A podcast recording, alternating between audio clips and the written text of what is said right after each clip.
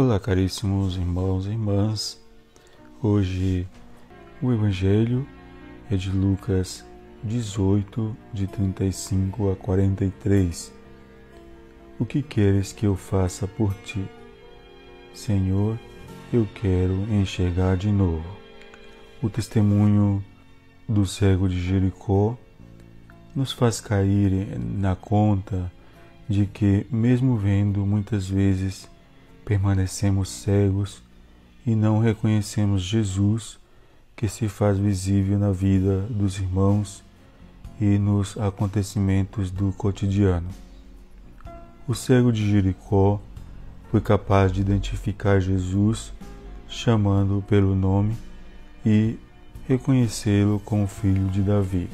Seu grito no meio do povo faz o povo dar glórias a Deus pela luz que alcançou, não somente para os olhos corporais, mas para a escuridão que se apoderava da vida do povo.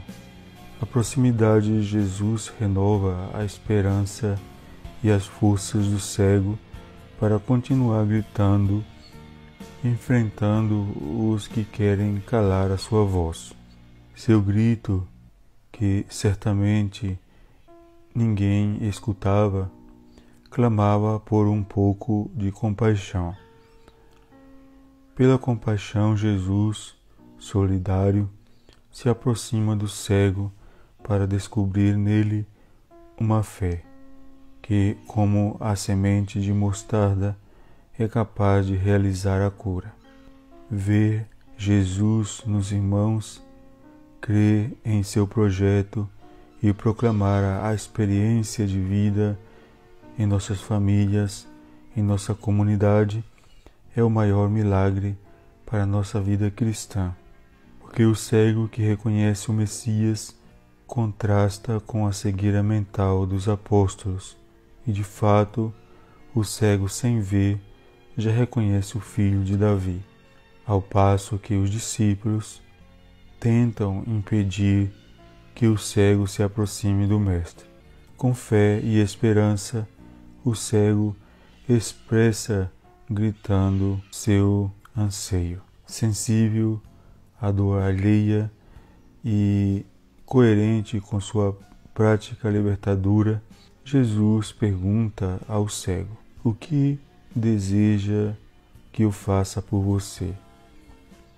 E lhe restitui a visão. Resultante, ele segue Jesus pelo caminho e a multidão, atenta aos sinais de Deus em seu meio, deu louvores a Deus. Em nossa caminhada diária, com frequência encontramos pessoas que, em vez de reerguer-nos com palavras e gestos animadores, nos deixam sentados à beira do caminho. Então, que este Evangelho possa nos fazer pensar sobre como agimos diante das situações de cada dia, onde exige de nós a presença de Jesus em nosso coração.